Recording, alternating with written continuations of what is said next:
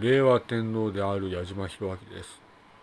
では、選挙結果の発表です。つまり、全国語の内閣総理大臣と、日本国大統領と、日本国内閣総理大臣の選挙の結果の発表は2023年の10月31日とします。それで決します。令和天皇である矢島弘明でした。失礼いたします。